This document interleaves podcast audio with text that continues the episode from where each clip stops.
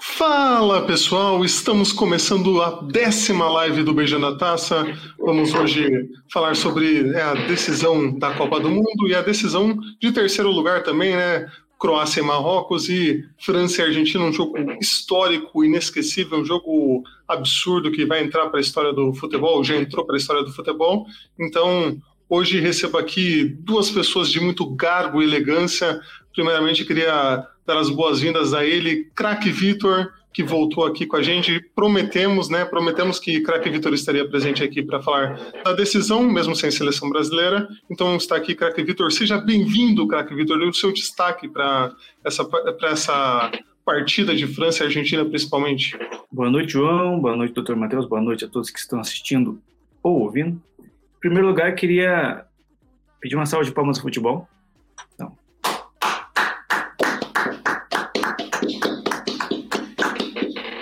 É, em segundo lugar, gostaria de enviar o meu abraço ao amigo Casimiro Miguel, que se casou há questão de minutos atrás no Rio de Janeiro. Então, receba aqui o nosso abraço, nossos votos de felicidade. Em terceiro lugar, eu gostaria de falar que é um prazer estar de volta e também é um desprazer estar de volta, porque participei do primeiro programa com muito gosto, muita honra, onde fui talhado das minhas opiniões, onde eu fui censurado, onde fui chamado de louco, porque em determinado momento, por exemplo, falei que a Coreia do Sul se classificaria, me chamaram de ah, você é louco, você não entende nada. O tempo mostrou Agora que estava certo e boa noite, doutor Matheus. E, enfim, e mesmo assim fui censurado, no episódio não foi ao ar, o único que não foi ao ar, e gostaria de que isso não se repetisse, porque hoje eu vou falar, e vou falar muita coisa. Então é com esse espírito que eu dou o meu boa noite a todos. Frases fortes, frases impactantes, é, mas queria né, também desejar aí as felicidades ao nosso amigo Casemiro Miguel né, e Ana Beatriz, que se casaram né, agora, né, questão de minutos, como disse o Vitor, e dar as boas-vindas também ao nosso grande amigo doutor Matheus, né, o responsável pelo departamento jurídico do Beijando a Viúva, e nosso advogado pessoal também. Então, bem-vindo, doutor Matheus, e o seu destaque aí dessa decisão da Copa do Mundo para a gente começar os nossos trabalhos. Olha, João, primeiramente, boa noite, boa noite para você, boa noite para o Titio que aqui está incorporando Dunga, né, bastante ranzinza, mas é, o meu destaque, talvez, desse, de, dessa final é o melhor jogo da vida de um atleta, que é o jogo do Mbappé, e a completa ausência de resultado, né, cara? É, deve ser extremamente frustrante fazer o melhor jogo da sua vida e perder uma Copa do Mundo. Mas queria também, João, agradecer você pelo convite, né? Todo mundo sabe o que aconteceu do meu afastamento aqui do Briana Viúva que por razões que a gente não pode entrar em detalhes aqui, foi afastado, né? Mas agradeço também ao ministro Alexandre de Moraes, que conseguiu eliminar que permitiu eu estar aqui hoje. Né? Então, muito obrigado. Estou muito feliz de estar aqui e vamos ver até onde isso vai durar. É, espero que a Twitch não tire essa live do ar, né, Vitor? É, queria, queria pedir descrição aos membros, porque tem certos pontos que a gente não pode justamente falar, então. É, tudo, é, brincadeira tem hora, mas né, quando é para falar sério, a gente fala sério também. Exatamente. Eu queria também né, fazer uma, alguns lembretes aqui antes da gente começar os trabalhos de verdade, que Crack Arthur teve problemas com aquela empresa que é o oposto de, de Morre, né? Que eu não posso citar o nome aqui também, senão processados, né? O Matheus sabe muito bem sobre essas coisas. E, né, Arthur fica, fica de fora, infelizmente, é ele que me acompanhou durante toda essa campanha, todos os podcasts aí esteve presente com, comigo, então hoje infelizmente não está. E na versão podcast, você que está nos assistindo aí, você que está nos escutando, né, já vai saber, mas na versão podcast teremos áudios especiais aqui de, de pessoas, irei fazer as chamadas né, conforme for acontecendo aqui a nossa live, mas temos áudios especialíssimos aí de pessoas que trouxemos, temos até correspondentes na França que vão falar aí sobre né, o clima francês na Copa, então queria aí chamar vocês também para escutarem lá que vai estar também um material maravilhoso, excelente, tão bom quanto essa live aqui com os nossos dois craques, craque Vitor e doutor Matheus. E para parar de enrolação aqui, né, para a gente começar logo essa live, vamos falar rapidinho aqui, né, mais rápido, né, sobre Marrocos e Croácia, né, antes da gente falar da final que queria perguntar até para você, Vitor, se teve esse desgaste de Marrocos para chegar nessa final, para essa decisão de terceiro lugar, né, contra a Croácia, e se foi o melhor jogo da Croácia na Copa, o que, que, que você acha que qual o seu panorama dessa partida, o que só você viu, craque Vitor? Primeiro eu queria saber se eu posso falar abertamente sobre a seleção de Marrocos. Estou autorizado Olha, aqui a falar. Eu acho que você pode, se não for ofensivo ao povo marroquino. Não, né, não é ofensivo, não é ofensivo, porque é a minha opinião. Mas é que em muitos momentos, para mim, Marrocos, Marrocos. Não, não é, não é que eu detesto Marrocos. É que eu acho que em muitos momentos Marrocos se comportou como a portuguesa londrinense do mundo. Entendo, sim, é. uh, o carisma, entendo a emoção, achei, achei legal. Mas eu acho que, João, e aí respondendo bem objetivamente a sua pergunta, eu acho que o jogo contra a Costa mostrou que Marrocos, com a bola, era muito melhor do que o técnico deles imaginava. Que acho que foi o melhor jogo, o jogo que eu mais gostei de ver de Marrocos foi o terceiro lugar. Eles propuseram o jogo, criaram umas jogadas interessantes, triangulações, as linhas subiram de forma organizada, não foi só aquela retranca que a gente viu principalmente contra Portugal. Gostei muito de Marrocos no, no, terceiro lugar com a sensação de querer ter visto mais. Queria que o Marrocos tivesse chegado até esse momento jogando a bola que eles jogaram no sábado. Não aquela, aquele jogo defensivo e achei chato em vários momentos que eles, enfim, tiveram ao longo do torneio todo, mas entendo também que, né, nem eles acreditavam que poderiam chegar tão longe, então quando você tem um sonho, você quer, você quer defender esse sonho, você ou faz com unhas e dentes, então esse é meu destaque sobre o Marrocos, parabenizo o povo marroquino e espero que para 2026 eles voltem com mostrando mais do que a gente viu sábado. É, Matheus, você acha que teve alguma né, mais emoção nessa partida, diferente de outras disputas de terceiro lugar que a gente viu né, nas outras Copas, que normalmente valiam coisa nenhuma, né? Para não falar não falar outras palavras aqui, mas e que, que hum, queria saber suas palavras sobre o atleta Luka Modric, né, um, já um senhor né, de 37 anos que deu alegria para os croatas novamente. É, o Modric está preocupando bastante a Croácia agora, né? Porque o regime previdenciário deles não é dos melhores e ele aposentando vai dar o trabalho para o governo. Verdade. Mas, é, João, eu achei muito boa essa disputa de terceiro lugar justamente por isso. Acho que tanta Croácia que não propôs tanto o jogo né, durante as, as eliminatórias, acho que propôs mais. E é, o Marrocos também. Geralmente, a disputa de terceiro lugar é aquele negócio que a gente fala, ah, disputa pelo quarto lugar, né? Ninguém está nem muito interessado em ganhar ali. Mas achei bem bacana o jogo. Acho que é, para a Croácia, acho que eles deram valor para um, um pódio, né? Fizeram toda a questão de falar que foram medalhistas da Copa do Mundo. Achei interessante isso. É, mas eu acho que, que Marrocos, principalmente, é, queriam muito esse resultado. Acho que o mundo árabe, de alguma forma, torcer por Marrocos ali foi bem interessante de assistir esse jogo. É, mas, apesar disso, eu acho que concordo com o Tito. Acho que são. Acho que as duas seleções são bastante retranqueiras. E em alguns momentos, assim, parecia que o jogo ia ficar muito chato e esse não foi tanto. Achei que é, o Modric jogou muito bem, que não fez uma Copa fantástica, ele está realmente mais velho, mas foi legal de ver. Acho que o Perisic tem muito futebol ainda, é, o próprio Orsic fazendo um gol no finalzinho foi muito legal, mas, cara, é tipo o terceiro lugar, né? Não dá para esperar mais do que isso. Me, me permite uma parte? Com certeza. Fazendo um belo gol. Aliás, é só isso. Um golaço, realmente. Teve gente que falou, não, foi, ah, porque bateu na trave, cagada, mas, pô, o cara pegou um chute colocado ali que pô. tirou bonito do, do nosso goleiro Bono, que pelo, já pelo nome, pelo próprio nome diz, né, ele é um bom goleiro, então foi um, um golaço. Posso fazer um comentário sobre o goleiro Bono? Pode, Vitor. Ele, ele, ele é seu grande goleiro, muito carismático, ele, assim, toda vez que estava tocando o hino do Marrocos e a câmera passava por ele, ele estava expressando uma alegria muito assim genuína. E você não tinha como não sorrir com um goleiro Bono feliz por estar representando o país dele no, no, no Mundial. Então, queria fazer esse destaque e agradecer o goleiro Bono por esses momentos. Era realmente muito o sorriso dele, assim, realmente mesmo, né? ele cantando, sorrindo, assim, realmente muito legal. É, a, a Marina estava falando comigo esses dias, né, que assim, a gente fica pensando, ah, que, tipo, pensa, ah, porque o Brasil na próxima Copa, se vai ter Neymar, se não vai ter, quem que vai ser convocado. Para esses caras, não é uma certeza se vai ter uma próxima Copa, né? Então, pode estar participando, de estar lá, de alguma forma envolvido no campeonato, é muito legal. Assim. Isso, é, isso é bacana. E eu queria comentar também, se a gente for destacar jogadores da Croácia, acho que são dois que a gente não pode deixar de falar, que é Livakovic, o segundo melhor goleiro da Copa, talvez, atrás do Emiliano Martinez, e o grande zagueiro Guardiol, o mascarado, jogou muito bem. Acho que nas próximas janelas aí deve ir para uma liga maior.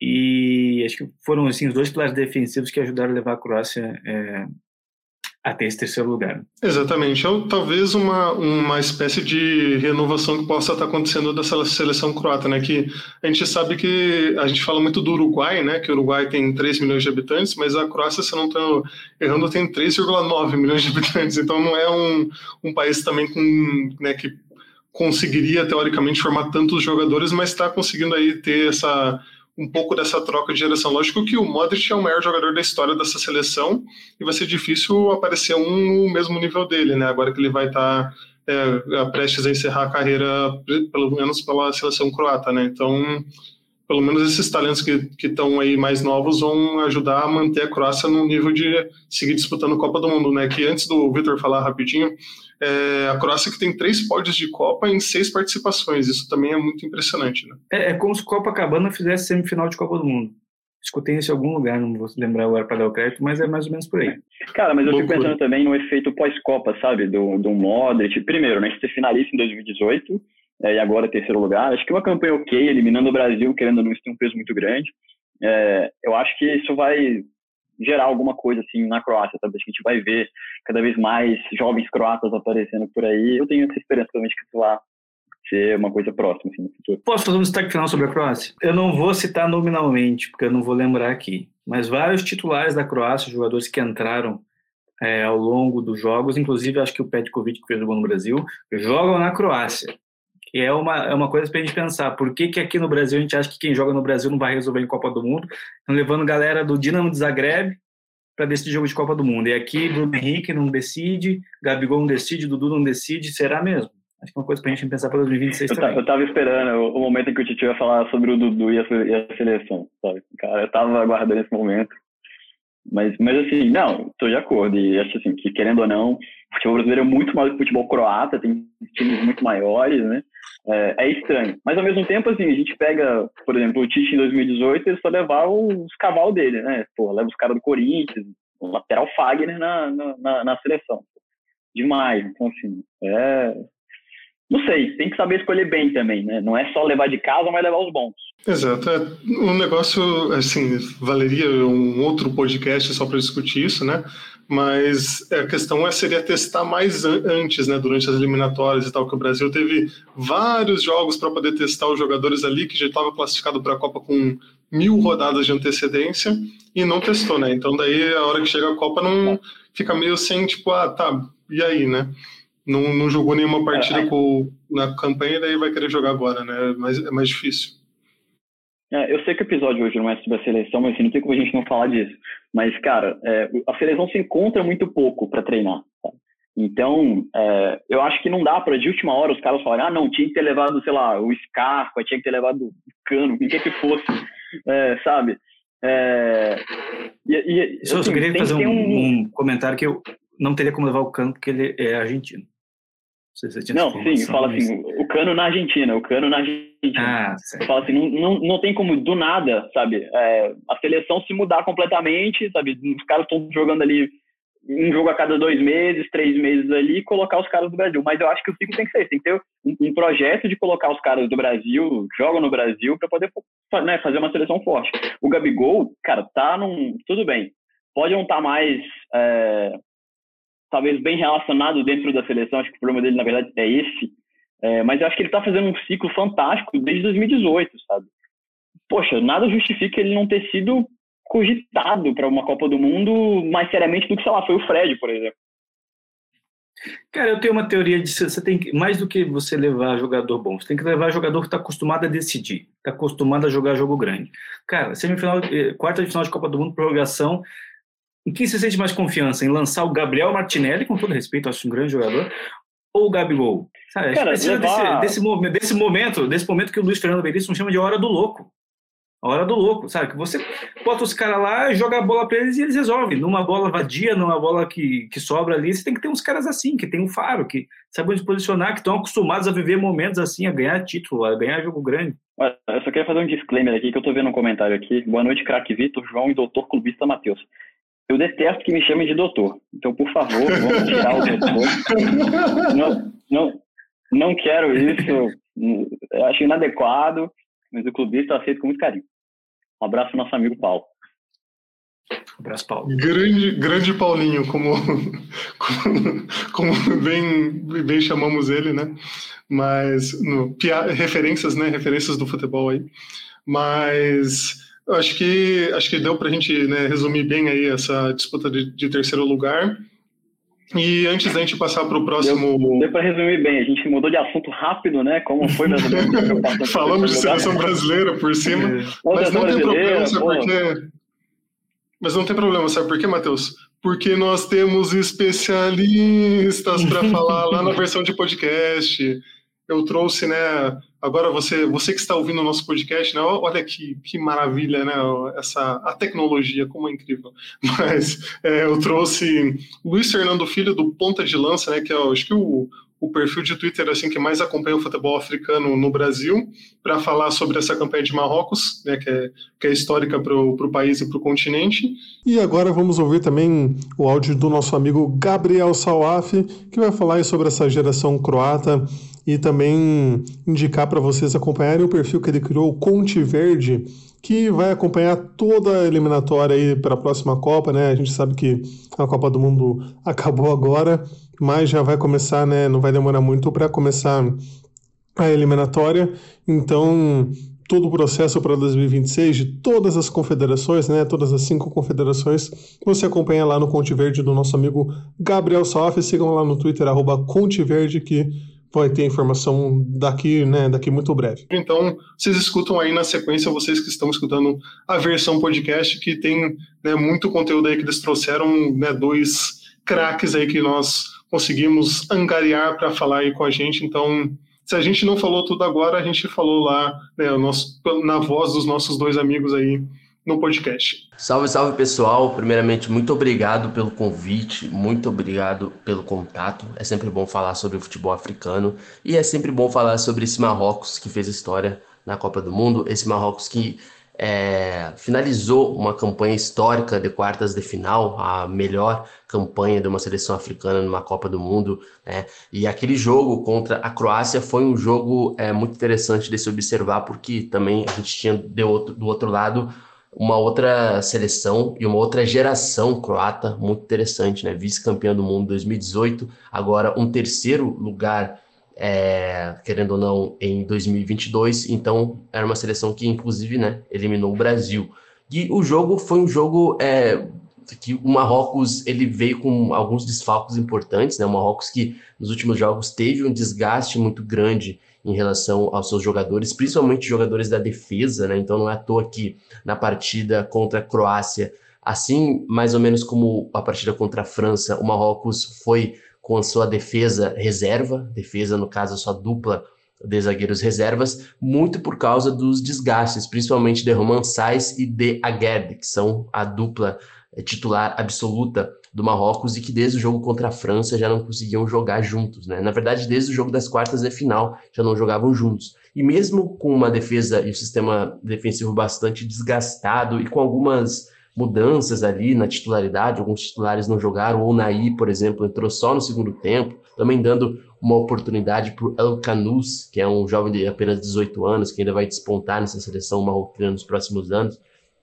Mesmo assim, é, o Marrocos conseguiu colocar um jogo bastante disputado, bastante competitivo, tomou um gol muito cedo, mas também fez um gol muito cedo, tudo isso com menos de 10 minutos, né, com o Dari, que é um outro zagueiro, é, para mim, fenomenal, assim, que ainda vai despontar no futebol europeu, foi campeão africano no Ida Casablanca é, nesse ano, né, e mesmo com todos os desfalques, tá, e com as opções ali, o Marrocos fez um jogo digno contra a Croácia, acabou perdendo, né? Mas foi um jogo ali aonde o Ali Regrag fez um, uma espécie de rotatividade ali no elenco, colocando alguns jogadores que ainda não tinham participado, é, dando chance a outros jogadores que jogaram poucos minutos durante essa Copa do Mundo, mas foi um jogo no qual o Marrocos jogou de igual para igual com a Croácia, que é uma grande geração, né? Com Modric, Petkovic, com Perisic e outros tantos jogadores. Mas o que a gente tem desse jogo do terceiro lugar, né, no qual o Marrocos com, com a quarta colocação, é que o Marrocos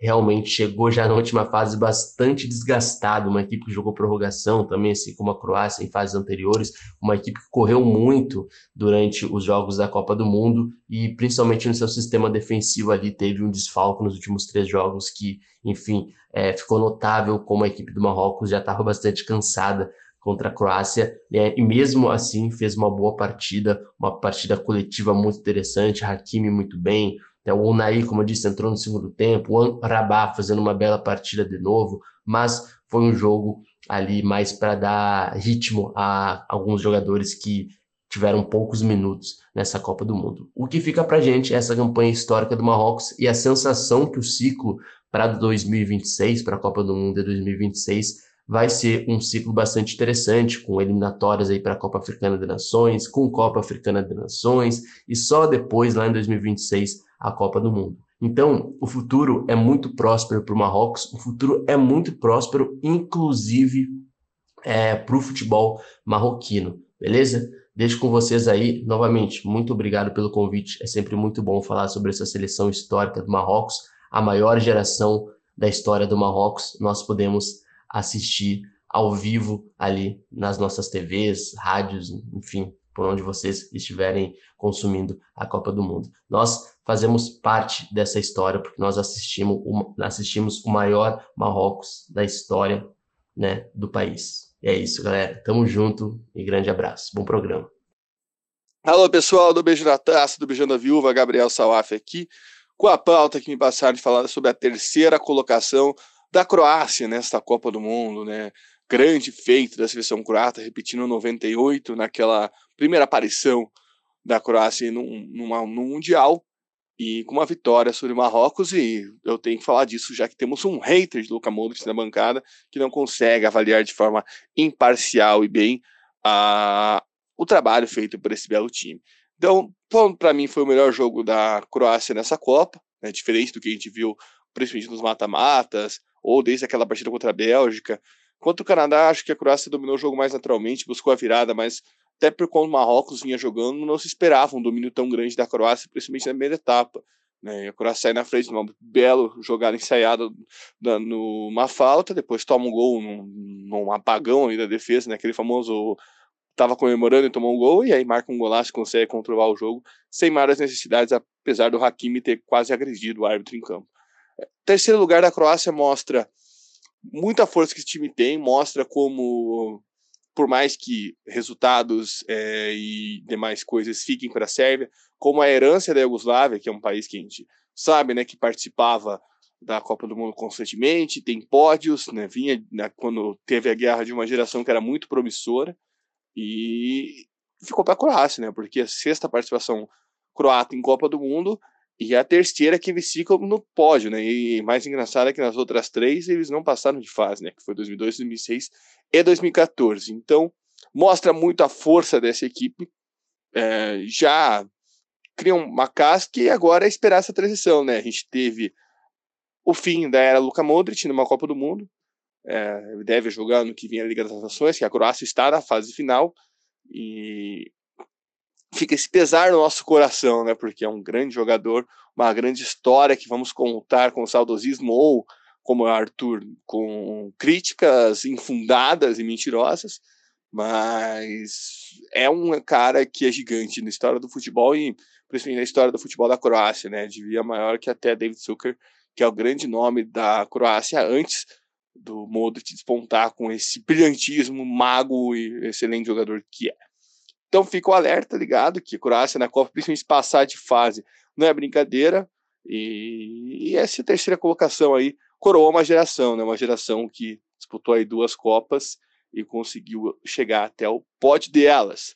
Tá certo? Tem novidade chegando na área, acho que o João vai falar aí daqui a pouco. Ou falou antes de eu falar, mas em algum momento ele vai falar a novidade.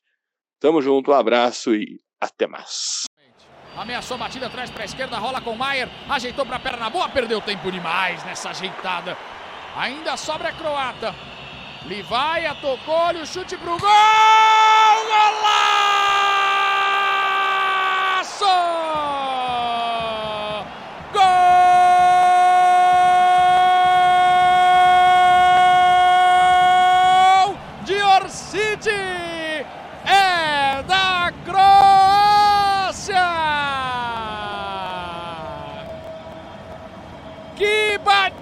Sensacional na bola!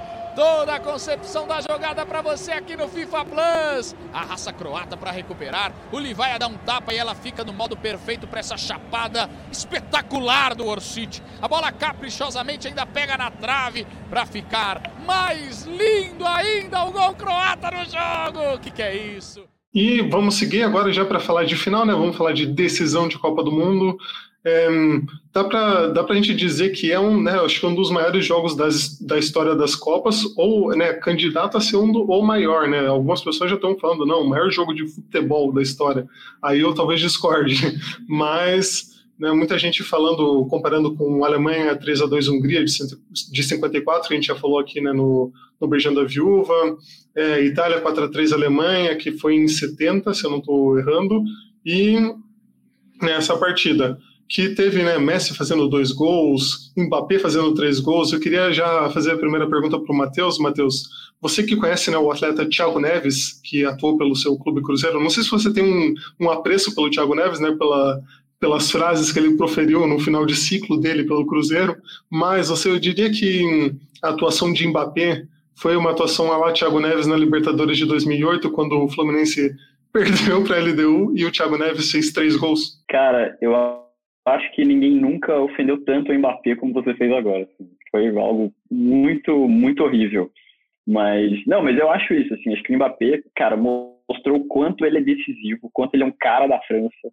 É, nem Noé, João, nem Noé carregou tanto animal com aquela França que não conseguia, sabe, sair do jogo da Argentina até o, sei lá, o meio do segundo tempo. Mas, cara, é, é, assim, deve ser muito frustrante para ele. Acho que, pelo que deu para ver ele depois do jogo, ele bastante abalado, né? É, mas, puta, fenomenal, cara. Assim, é, aquele segundo gol dele, que ele pega a bola no ar, aquilo ali é um, é um nível de, de, de, confiança que o jogador tem que ter para fazer aquilo que, nossa, pô, é impressionante. Eu joguei interclasse, né, João? Então, assim, eu sei mais ou menos o nível de pressão que o Mbappé tem ali. É, cara, é, é, é duro, cara. Pô, é impressionante. Agora, é, eu acho que assim, o Mbappé tem 23, né? 22, 23. Ele tem 23. pelo menos mais três Copas do Mundo, vamos por três. Dois, duas, três. Se ele joga, sabe, se ele mantiver a forma física, acho que ele é um cara né, que foi treinado para ser um grande jogador e tudo a vida inteira. É, eu acho que assim, ele vai ter outras atuações assim. Né? E ele na Argentina e, e, e, ele na França joga muito bem, né? O Mbappé, acho que ele fez um jogo mais ou menos, foi contra a, a, a Inglaterra, mas acho que a Copa inteira ele jogou muito bem. Não à toa foi o artilheiro, é, e acho que se a França tivesse ganhado a Copa do Mundo, ele era o jogador da Copa, não tem a menor dúvida disso. O que, vocês acham? Eu queria aproveitar o falou, é, eu só queria fazer um comentário, dois comentários, aliás, que eu também já joguei interclasse, e diferente outras pessoas aqui presentes, fui campeão, e, e, depois eu queria voltar para falar sobre a questão do maior jogo de todos os tempos. Acho que é uma discussão interessante, a gente podia voltar depois, mas para aproveitar o gancho do Mbappé, uma coisa que eu fiquei pensando ontem, eu não quero comparar aqui é, quem foi maior ou quem jogou melhor, mas ontem vendo o Mbappé, principalmente no final, na prorrogação, eu fiquei pensando, a gente não viu o Pelé jogar, a gente viu lances dele, mas a gente não, não, não parou para ver o Pelé jogar ao vivo mas eu acho que era uma sensação parecida, de tipo, eu não sei o que esse cara vai aprontar agora. Porque o Mbappé, ele deu uma arrancada no último minuto da prorrogação, que ele vai buscar a bola lateral, ele entra dentro da área, ele puxa quatro da Argentina, ele vai driblando um por um, e se não é o Enzo Fernandes tirar uma bola ali com o biquinho e depois o Acunha dar um bicão, ele ia fazer um gol absurdo numa final de Copa do Mundo no último minuto. E sim, não sou argentino, mas torci pela Argentina ontem. Em vários momentos, quando a bola caía no pé do Mbappé, eu ficava, caralho, o que esse cara vai fazer agora? Fudeu, né? Sabe, Fudeu, o cara vai fazer gol. É, eu sei que o Messi, o Messi tem isso também, mas com o Mbappé era um negócio diferente que eu sentia. Fala, eu não sei o que, que ele vai aprontar, se ele vai dar a bola por cima, se ele vai driblar, se ele vai dar um passe, eu não, não sei. Então, eu acho que quando o pessoal viu o Pelé lá atrás, década de 50, 60, era um negócio meio assim. Tipo, meu, eu, eu só posso torcer para alguém parar esse cara, porque eu não sei o que ele pode fazer. Ele pode fazer literalmente qualquer coisa, que eu estou vendo acontecer diante dos meus olhos eu, eu, eu, Cara, eu esse lance. É meio por aí. Esse lance que o Vitor falou, só um pequeno adendo aqui. O Mbappé, na hora que o Acunha dá aquele, aquela bicuda na bola para afastar, cara, o Mbappé ele dá um grito, assim, gutural, cara. Assim, deu pro ouvido aqui, sabe? Ele tá, assim, desesperado, porque ele, ele achava que ele ia fazer alguma coisa ali, cara. E ele tá enfrentando a zaga da Argentina, que não é pouca merda, sabe? Então é, é impressionante, cara. Assim, é, acho que é bem isso mesmo. Não sei como foi ter visto o Pelé, mas tenho certeza que é algo assim, devia dar medo na zaga, sabe? Devia dar medo em, em, em quem tá, tá torcendo contra aquele time. E vou te falar, se a França é campeã ontem, é, é papo de, tipo, se não é a maior atuação do jogador de todos os tempos. E aí, aproveitando o gancho para falar de... Dele. É, porque para falar, aproveitar gancho para falar do Sidão é o maior jogo de todos os tempos, eu acho que tem discussão sim, João. Acho que a gente pode, não, não é tão maluquice, não, porque não existe um jogo maior que uma final de Copa do Mundo. E eu acho que é um consenso nosso de que essa é a maior final de todos os tempos. E quando estava rolando o jogo ainda, eu comecei a pensar nisso. Eu voltei lá em 86, que foi um jogo bem parecido, inclusive, que a Argentina abre 2 a 0 na Alemanha, a Alemanha busca e no final o Burutiaga faz 3 a 2 mas acho que não tinha tanto peso, porque você tinha um Maradona do lado, do lado da, da Alemanha, você não tinha um, tinha um Matheus ali, você tinha um vôlei, mas não tinha um cara que, que enfrentasse o Maradona de igual para igual, e acho que revi os melhores momentos desse jogo ontem, acho que tecnicamente não foi tão bom assim, e voltei para a 54, que foi a Hungria e a Alemanha, que você falou também. Só que eu acho que Hungria e Alemanha tem um negócio de zebra. Todos esperavam que a Hungria fosse campeã e de repente a Hungria dá aquela amarelada histórica, lendária, e a Alemanha vira o jogo. A Alemanha também não tinha um grande jogador, como a Hungria tinha o Cox, tinha o Puskas, tinha todo aquele elenco que a gente falou em algum programa lá atrás. Então eu acho que, cara, você tem grandes finais ali, você vai ter a Alemanha e Tchecoslováquia, 34 ou 38, não sei, Brasil e Itália 70, são grandes jogos, mas que você é, é mais equilibrado, né? Você tem uma seleção sendo muito melhor que a outra. Mas acho que tipo, de, de nível de tipo um grande jogo onde todo mundo joga bem, eu acho que esse essa final a gente nunca tinha visto nada parecido. Porque assim, olha como os caras jogaram bem. É, Messi e Mbappé, beleza. Agora, o Lloris jogou muito bem, Emiliano Martinez, partida Não, de Maria, cara. Depou, Depou. Partida lendária do Depou, cara. Lembrou Carnaval 2006. Cara, o Pamecano, o Colomuni, que entrou no segundo tempo. Cara, vamos ficar aqui numerando vários caras que jogaram muita bola, muita bola mesmo. E é legal, assim, uma, uma curiosidade dessa final é que ela foi a, a partida com mais substituições, né? porque acho que fizeram, acho que só a Argentina que não fez todas, ficou faltando uma, porque nos, na prorrogação é, acho que fez seis, né? Mas a, a, a, a França fez a sete, então assim, a gente viu, porra, praticamente dois times diferentes jogando ali, foi muito de alto nível, cara, isso foi bem legal. Pois é, foi, foi um jogo assim, que igual eu, eu acho que eu vou, eu vou precisar, e talvez as pessoas vão precisar né, desse tempo para distanciar um pouco e a gente poder ver a grandeza que foi essa partida, né? Esse duelo entre. Assim como a gente viu essa geração Cristiano Ronaldo e Messi, né, que foi dominada, a mesma, a mesma coisa a gente vai ter com essa final, eu acho, né, do, do duelo entre Mbappé e Messi, que foi algo surreal. E hum, acho que hum, a, a França também né, teve, teve essa. Não sei se pagou o preço né, de ter essa Copa que eles foram jogavam só quando queriam e tal, mas ao mesmo tempo, como o Vitor falou do, do Mbappé, é um cara que você tem que estar alerta aos 90 minutos, né? Se provou muito isso, né? Que se você, se você pode, você pode dominar sei lá, 80, 85 minutos da partida ali controlando o Mbappé, porque o Mbappé estava muito bem controlado, né? A partida inteira ele estava bem sumido da, da partida, você mal ouviu o nome dele no, no jogo, né? Não teve nenhuma arrancada assim que eu lembre de cabeça. E aí chega lá e faz os dois gols, né? O primeiro, lógico, o pênalti ali, né? Que foi né, um erro da, da Argentina, mas depois né, acordou. Então, acho que isso prova né, que o, o, cara tem 12 gols agora em Copa do Mundo. É sacanagem, assim, é quase. Cara, isso é loucura, isso é loucura. É, é muito duas bizarro, Copas, assim, né? fala, em duas Copas. Então, falta só é, nessa quatro Copa gols para ele falar, né? né? Foi, é. O Ronaldo 2002. É. Pô, Exatamente, sete é. jogos, oito gols, cara. É, porra. É, desse é o maior jogador, com, maior jogador com gols em, com mais gols em finais na história. Segundo é fazer um hat-trick. É, que foi o, George o Hirsch, jogar, né? E, não, e você olha para pensar, é, foi o Hirsch 66. Você para pensar que em 2026 esse cara vai chegar no auge físico, ele vai ter 26, 27 anos. E ele já tem todos esses números. É, é assustador. É bizarro. Falta essa seleção acompanhar ele né, para o próximo ciclo. Ah, mas eu acho que vai, cara. É, é, é, é tem muito talento, né? A França estava sem, sem cinco, seis jogadores top ali, e os caras é. ainda foram. Começou sem quatro titulares. É. Ah, Cara, o que, assim, o Griezmann jogou, assim, na, nessa final ele jogou mal, mas assim, a Copa inteira que ele jogou muito bem, o que é impressionante que deu uma merda no clube dele, mas eu acho assim, que tem uns caras que são um cara de seleção, e acho que a França tem isso, sabe? É, o Tito, ele mencionou aí o, o, o, o, o Pamecano, cara, assim, se não fosse ele, tinha sido muito mais no, no, no primeiro tempo. É, e depois você vê, o Deschamps é, faz, a, é, faz aquela substituição tirando de Rui e o Griezmann, ele bota o Colomoni e o Camavinga.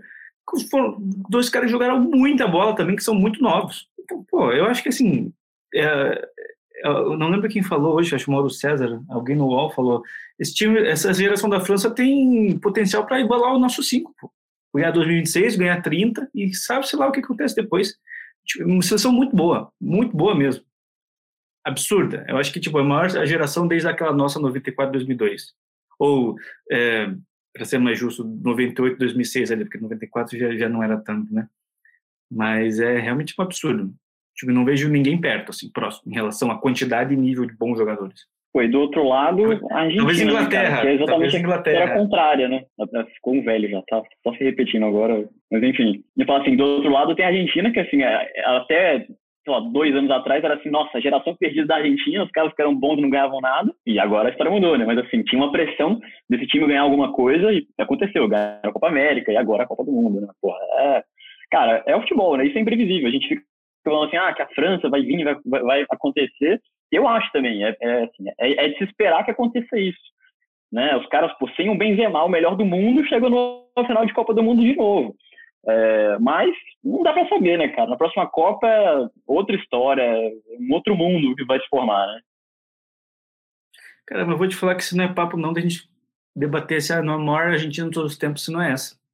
Pega os dois títulos, Copa América no Maracanã e uma Copa do Mundo contra a campeã do mundo, a atual campeã do mundo, uma das que a gente está falando de uma das maiores gerações da história, então. Sim. É, Premiando tem, Messi, tem, né? tem, é, tem, tem a questão tempo aí, que né, quando a gente analisa a história, a gente não pode abrir mão, mas eu acho que é, em um ano cara, viraram assim, a chave muito forte, assim. Essa Copa América que o Matheus falou mudou, né? né? Foi a chave, né, cara? Assim, primeiro foi, dar, foi ter dado tudo errado, na verdade, né? Porque assim, foi ninguém queria assumir a Argentina, assume um interino, o Messi falando que não ia jogar mais pela Argentina. Cara, se você fala pra Argentina naquela época que eles vão ganhar a Copa do Mundo com o Messi fazendo o que fez na Copa do Mundo, 3 a 3 contra a França, ninguém acreditava, cara. Isso é muito não. impressionante. Assim, eu concordo, é uma geração incrível, incrível. É, mas, cara, é, veio do improvável, uma seleção que perdeu para a Arábia Saudita. Tudo bem que a França perdeu para a Tunísia também, mas assim, é incrível, cara. É que a França perdeu, né, no, no, no último jogo e tal, né? Aquela, coisa, aquela coisa que o Brasil também né, acabou fazendo, né, é. né, de, de guardar tá o time, é, Portugal também. E assim, assim, vamos falar bem a verdade, perdeu zoado, o cara acertou um chute lá, deu um impedimento do Lautaro, que é muito estranho muito de gol anulado, bola na trave, caramba, perdeu porque acontece, futebol é isso. Acontece. Depois a gente é. viu que a Arábia Saudita era o, como eu falei, o casa do mundo, né? Foi um negócio pois é. doido é. ali, não conseguiram nem classificar. Então, tipo, é, faz parte. Cara, eu só queria voltar, Tio, que assim, tá um pouco difícil para mim pensar que essa pode ser a melhor Argentina de todos os tempos com o Otamendi na seleção, cara. Assim, é um pouco difícil. Assim. E que Copa do Otamendi também, né? Cara, não sei, hein, porra. Se ele jogou mal, cara. Eu achei que ele jogou mal. Assim, o jogo da final, pelo menos, não gostei. Mas falar que o, que o Otamendi, sabe, pode estar nas melhores seleções da Argentina, é igual falar, sei lá, que o Egídio pode estar nas melhores seleções do Brasil, sabe? É, não, o Anderson Polga, né? Tava lá é, em 2002. é, isso é verdade. Até aí tem vários, né? É diferente. É que não vai, é que não vai falar, pô, aquela seleção do Otamendi era melhor do não. não Otamendi, ser, né? Ele tava lá, ele tava lá. Essa é a seleção do Messi. É, Exatamente.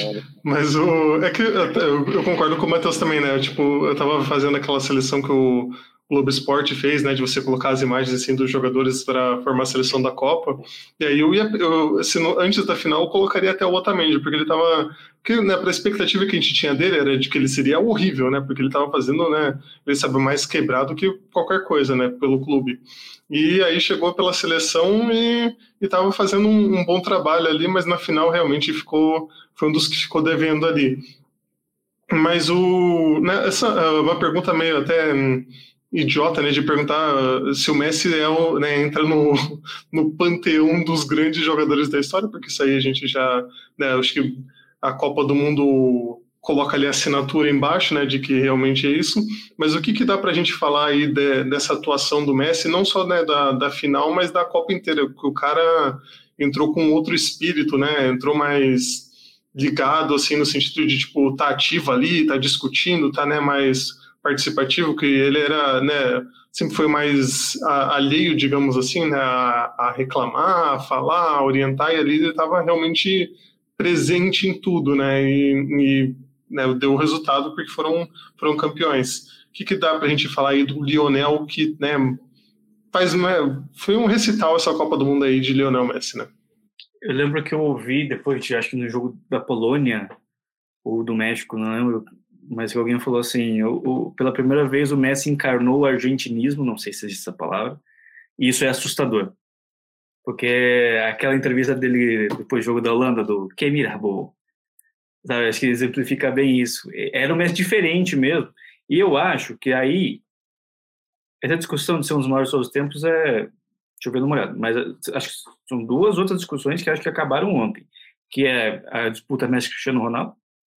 Apesar de eu achar o Cristiano Ronaldo um, um absurdo de jogador, mas acho que ontem ficou claro que o Messi foi maior e melhor que ele. E uma discussão que eu não tenho tanto lugar de fala, mas que existe também, que é a questão Messi-Maradona entendo a questão do Maradona, que é de ser o personagem fora de campo, mas a gente considerar dentro de campo, sei lá, eu já considero melhor e maior do que conquistou.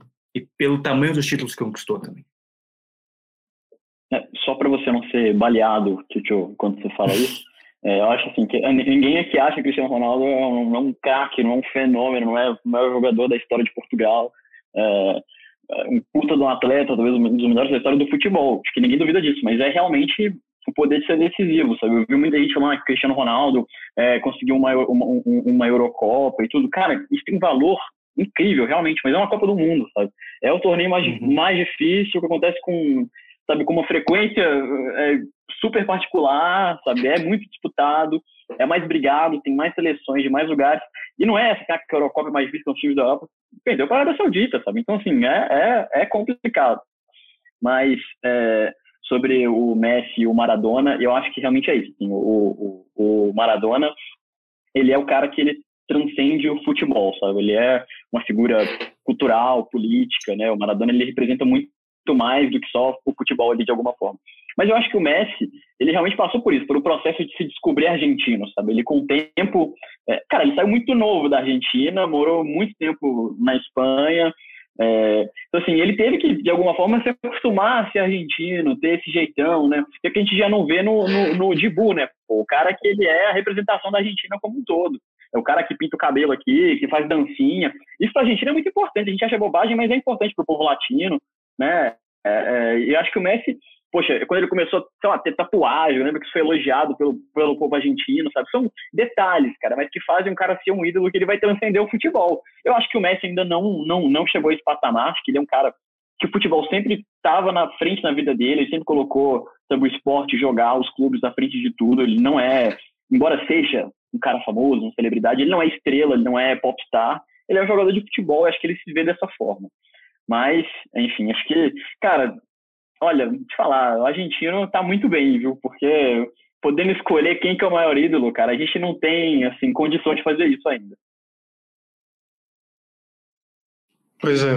O, e eu concordo que acho que no, no campo eu colocaria ainda, eu já daria para pensar em colocar né, o, o Messi à frente do, do Maradona. Como figura, acho que vai ser bem difícil, né? Por tudo que vocês já, já falaram da importância do, do Maradona para o povo argentino, do contexto histórico também. Não que a Argentina seja bem das pernas hoje, né? Porque a Argentina está tá numa crise desgraçada, né? Mas isso, isso também talvez seja lembrado no futuro, né? Ah, o Messi ganhou quando a Argentina estava lá ferrada e tal. Mas não é né, a mesma coisa de ter sido arrasada numa guerra contra a Inglaterra. Mas Até o Matheus lembrou de um do goleiro, né, do Martinez. Dá para dizer que o Martinez entrou na cabeça dos jogadores franceses ali com, com as provocações, com, as comemorações dele, né? Que também é um goleiro que, que ele se banca, né? Porque não adianta nada você provocar e você perder, né? Você ir mal na, na sua atuação, né? E o Martinez conseguiu conciliar os dois fatores nessa Copa, né? O que, que, que, que você acha aí, você que lembrou do, do Martinez, Matheus? Cara, primeiro eu queria destacar que o Martinez ele fez um gol sem, sem, sem a bola entrar na rede, né? Porque aquela defesa no final do jogo, cara, aquilo ali, assim, era para acabar a Copa do Mundo, os caras saírem comemorando, todo mundo da Argentina baixar a cabeça e acabar a Copa ali. Cara, aquilo foi impressionante, mas assim, é, eu acho que eu. Cara, voltando só, um pouco, só fazer um comentário. Eu... Só fazer um comentário sobre esse lance. Que o mais louco, que o Colomoni acertou o chute. Não é que ele bateu chutando o chão e bateu fraco, ele acertou o chute. Pegou ali um segundo com força. Cara, se você pega o começo do lance, quando lança a bola, o, o, o, o Martinez já está no meio da área. Ele tinha se adiantado já, ele já estava meio que prevendo isso. Então, assim, claro, agora depois que o lance está feito, mundo fala, ah, devia ter passado pelo Mbappé, devia ter dado por cima. Mas, cara, último ano de Copa do Mundo, você é o atacante, você está com a bola do jogo ali, você tem que fazer, você tem que seguir o seu instinto, mandar a bola pro gol. E ele fez, ele acertou um chute, um chute forte, rápido, e o cara pegou. Sim. Absurdo. Não, pega com a perna, né? Não é assim, ah, que tava fácil, uhum. foi, foi difícil. E, e, e, assim, cara, isso é uma coisa que a gente que gosta de futebol, que torce, tem que saber também. Se o cara dá um passe e ele erra esse passe, todo mundo fala, porra, por que, que não chutou? É assim, então, porra, tem que chutar mesmo. Tá ali para isso, o goleiro tá ali para isso também. É, mas, João, eu acho que o, o, o, o Dibu, ele tem essa energia caótica, assim, cara, que isso, esse goleiro que gritando dentro da área, isso aí atrapalha o atacante, atrapalha quem tá ali né, cria uma confusão. É, e assim, o pênalti, aí eu já não sei o, o, quanto isso influencia ou não. Mas, cara, só dele estar tá ali falando, né, tá ali dançando, tá ali gesticulando, isso, isso atrapalha, né?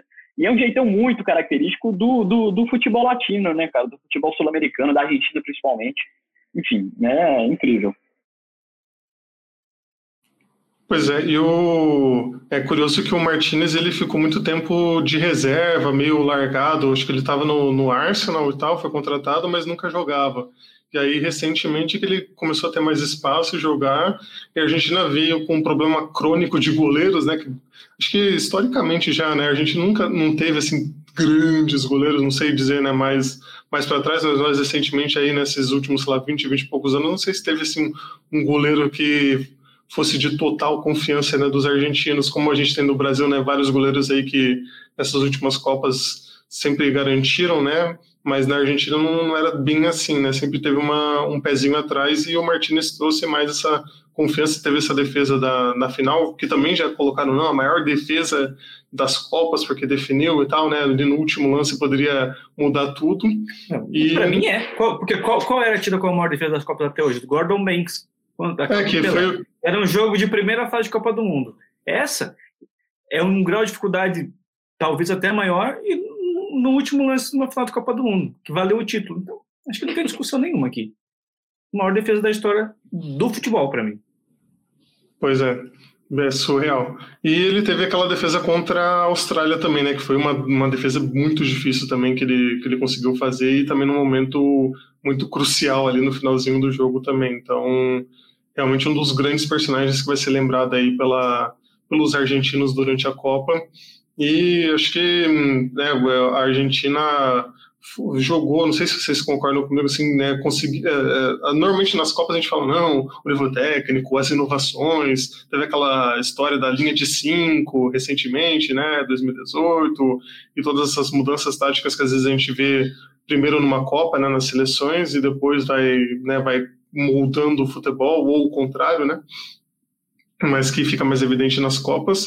E a Argentina teve essa, acho que todos os jogos de muita entrega, né? De não desistir, de buscar, de, de ter essa essa lógico que né, não, não é só isso que faz você ganhar, né? Senão a Argentina teria vencido todos os jogos com tranquilidade, não é só a garra, a determinação.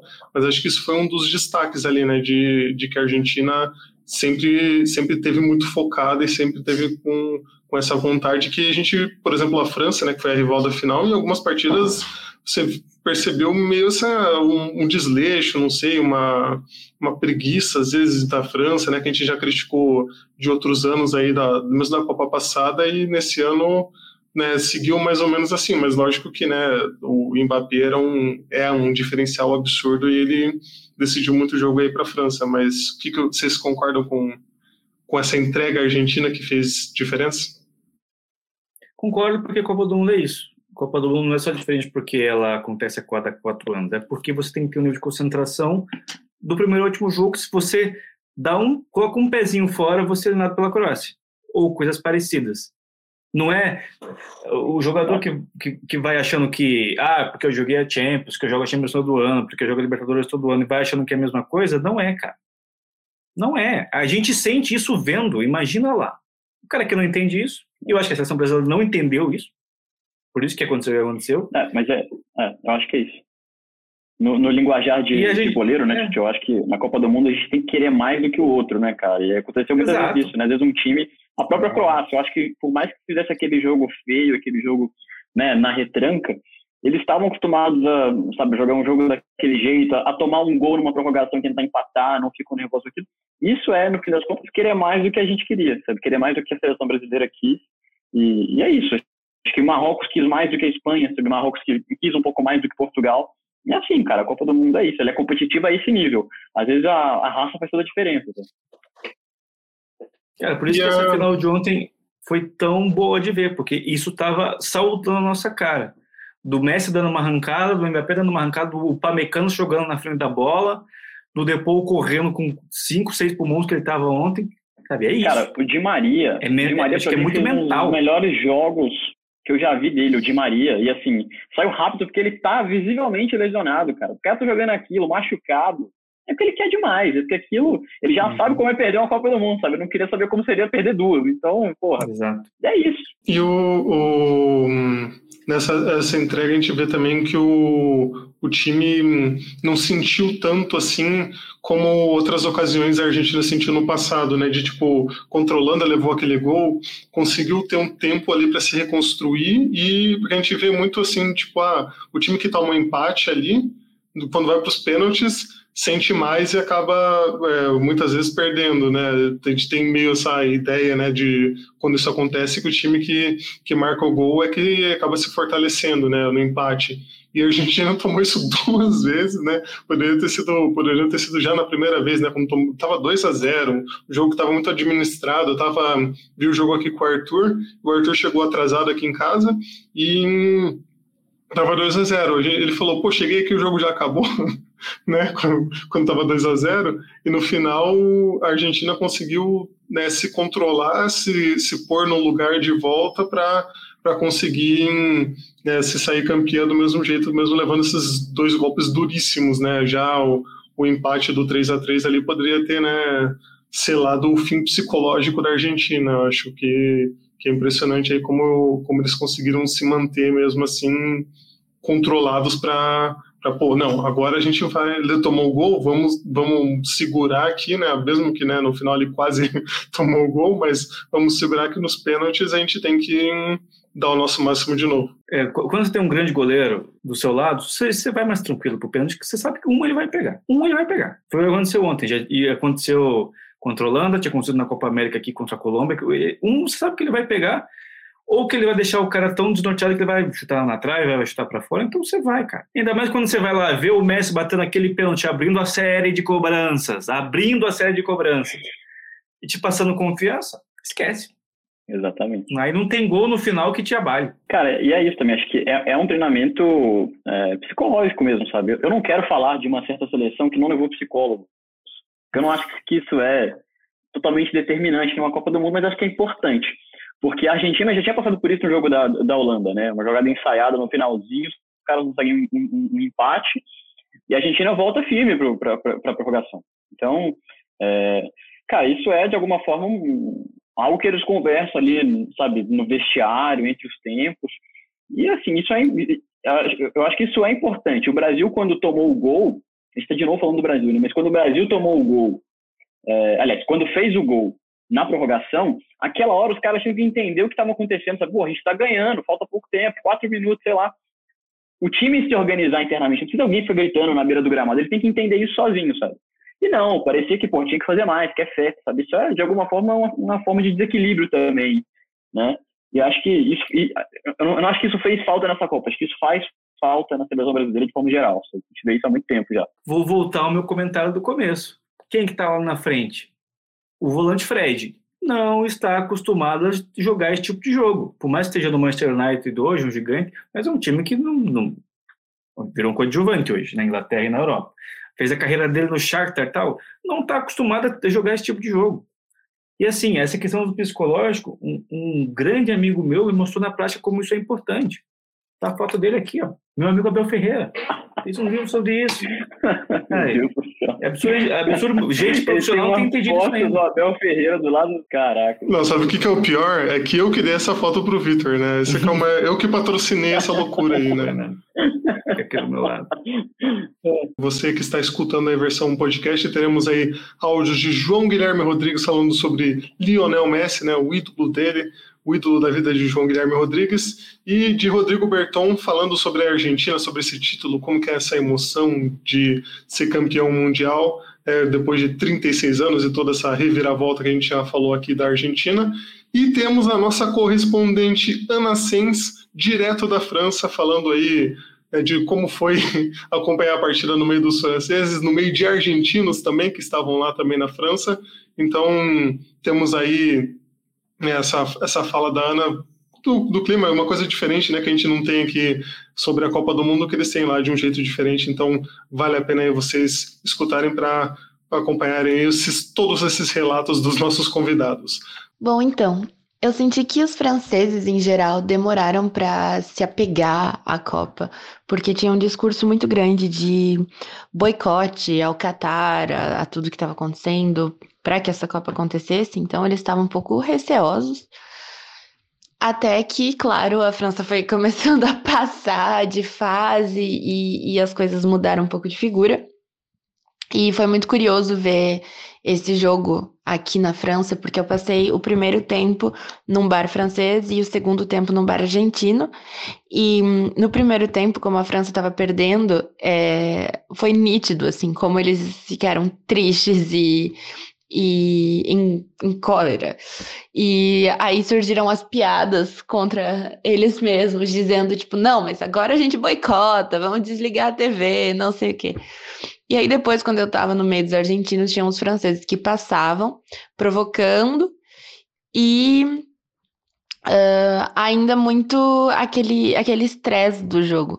E quando terminou, é, teve uma grande festa argentina, dos argentinos que moram aqui e dos latinos que moram aqui, celebrando um pouco em todos os lugares. E nesse momento, a tristeza dos franceses se transformou em raiva. Então, eles começaram a xingar e a jogar água nos argentinos e em quem estava passando, e chamaram a polícia e fizeram um, um escândalo que eu acho que é normal até, né? Quando você vê o seu adversário comemorando a vitória na sua, na sua casa, digamos assim. Mas, mas foi muito interessante ver no começo da tarde é, toda a animação com o, o, o, rosto pintado, as fantasias, as perucas com as cores é, da França, o Allez Bleu, e de repente é, estavam todos tristes, desanimados, de cabisbaixos. É, acontece, né? Quem sabe da próxima vez. Ah, fala pessoal, tudo bem? Rodrigo Berton aqui e vim falar um pouquinho sobre a Argentina, o título de ontem, depois de oito anos aí que a gente chegou na final contra os alemães aqui no Brasil. Infelizmente o título não veio, a gente teve que esperar é, oito anos para ter uma nova chance, mas felizmente é, o futebol sorriu para Lionel Messi e entregou a tão sonhada Copa do Mundo. Olha, foi uma Copa muito difícil, muito difícil. Aquela derrota para a Arábia Saudita no primeiro jogo tornou as coisas ainda mais complicadas, mas o Scaloni conseguiu ajustar o time conforme a necessidade. É, os times é, eram adaptados conforme o adversário. Quantas vezes o Scaloni mudou é, a formação, mudou até mesmo durante o jogo, e, e mesmo assim a, a, seleção manteve um padrão, manteve um, um foco, e parecia que todo mundo estava focado em conseguir ir fazer o Messi ser campeão do mundo que era o que faltava no currículo desse alien. É um ET é, que joga bola, só, só dá para explicar assim: é um ET que joga bola. É, é maravilhoso poder ter acompanhado a carreira dele inteira. 2014 foi por um detalhe ali, não veio, era para ter sido, mas aí veio a derrota para essa mesma França em 2018, numa Copa que tinha problemas com São Paulo, o time não era muito unido, é completamente diferente do que, do que aconteceu agora.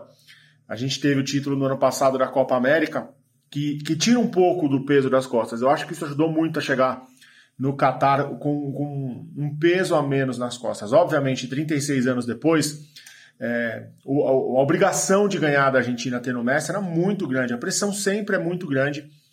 Mas ter ganhado a Copa América, ter batido a Itália na finalíssima, contar com um jogador como o Di Maria, que é decisivo, absurdamente decisivo, é, é muito importante. Então foi legal ver o Enzo Fernandes também, um moleque que chegou aí, é, revelação da Copa, jogou demais. É, Depou na final, não fez uma Copa boa, Depou, mas ele jogou muito ontem na final. É, obviamente, os 2 a 0 deram uma uma sensação de que estava tudo garantido, mas aí Mbappé, que também é outro fenômeno do esporte, resolveu jogar bola e dificultou um pouco as coisas. Dibu Martinez é, entra para a história como goleiro que fez aquela defesa no final, talvez mais importante que o pênalti que ele pegou na disputa, aquela defesa no, no último lance da prorrogação, salvou, salvou, assim como ele tinha feito uma contra a Austrália também, que salvou. E é isso, cara. Agora é, é comemorar, esperar eles chegarem na, na, na Argentina para fazer a festa com o povo. Festa bonita, muita gente na rua, muita festa. E é isso. Valeu o convite.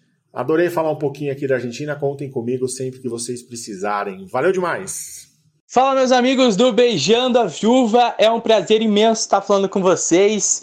E olha, desde que o João me convidou para falar aqui um pouquinho sobre o que foi essa final da Copa do Mundo, fiquei pensando no que eu poderia falar e cheguei à conclusão que simplesmente faltam palavras para mim descrever o que foi essa final de Copa e o que foi ela ter ficado em boas mãos, nas mãos de Lionel Messi. E aqui um clubismo à parte, porque na minha opinião ele é o maior da história, ele junto com o Pelé, não vou entrar nessa discussão, mas para mim é o maior ídolo no esporte.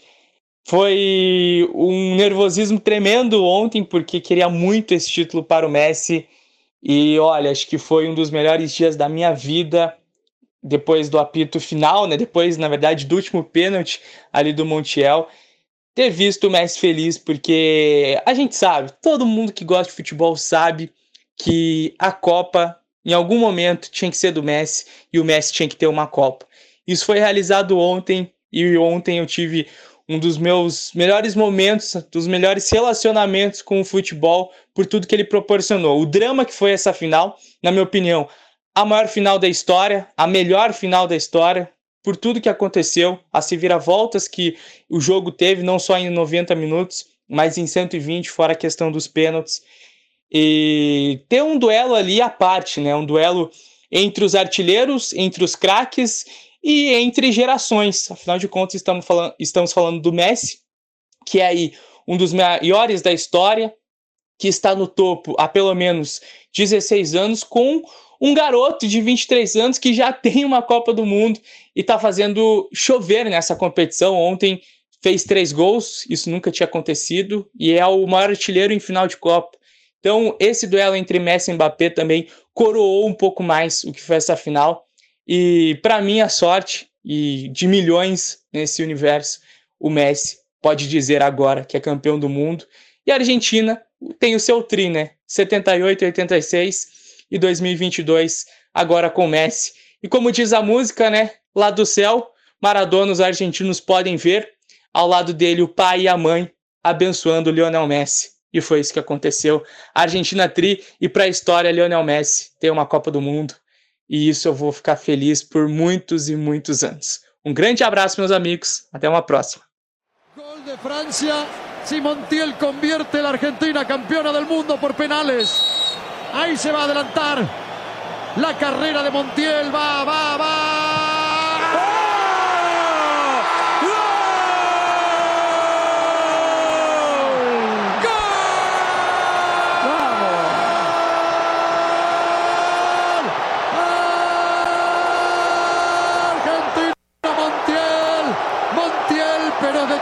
jugadores argentinos.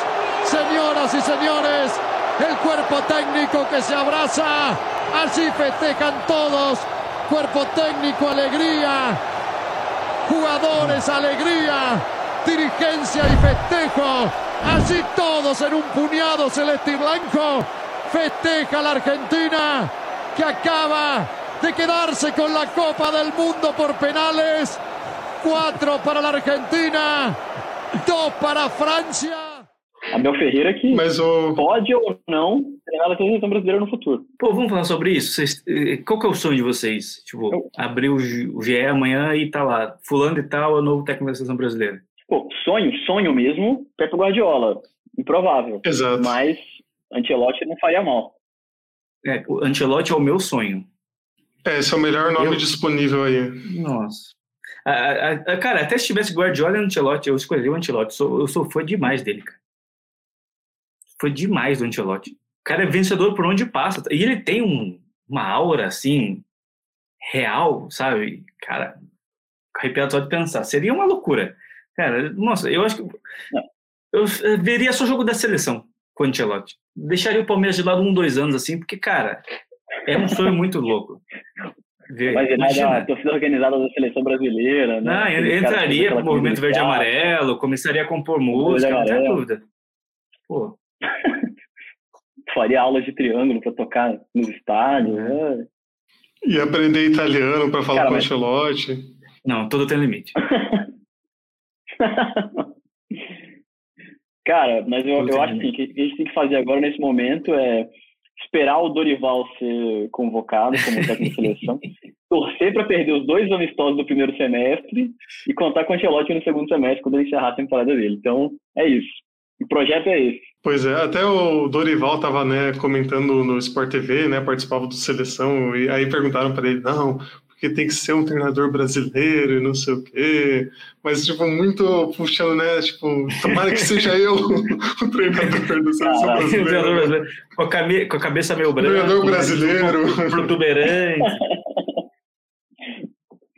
Caraca.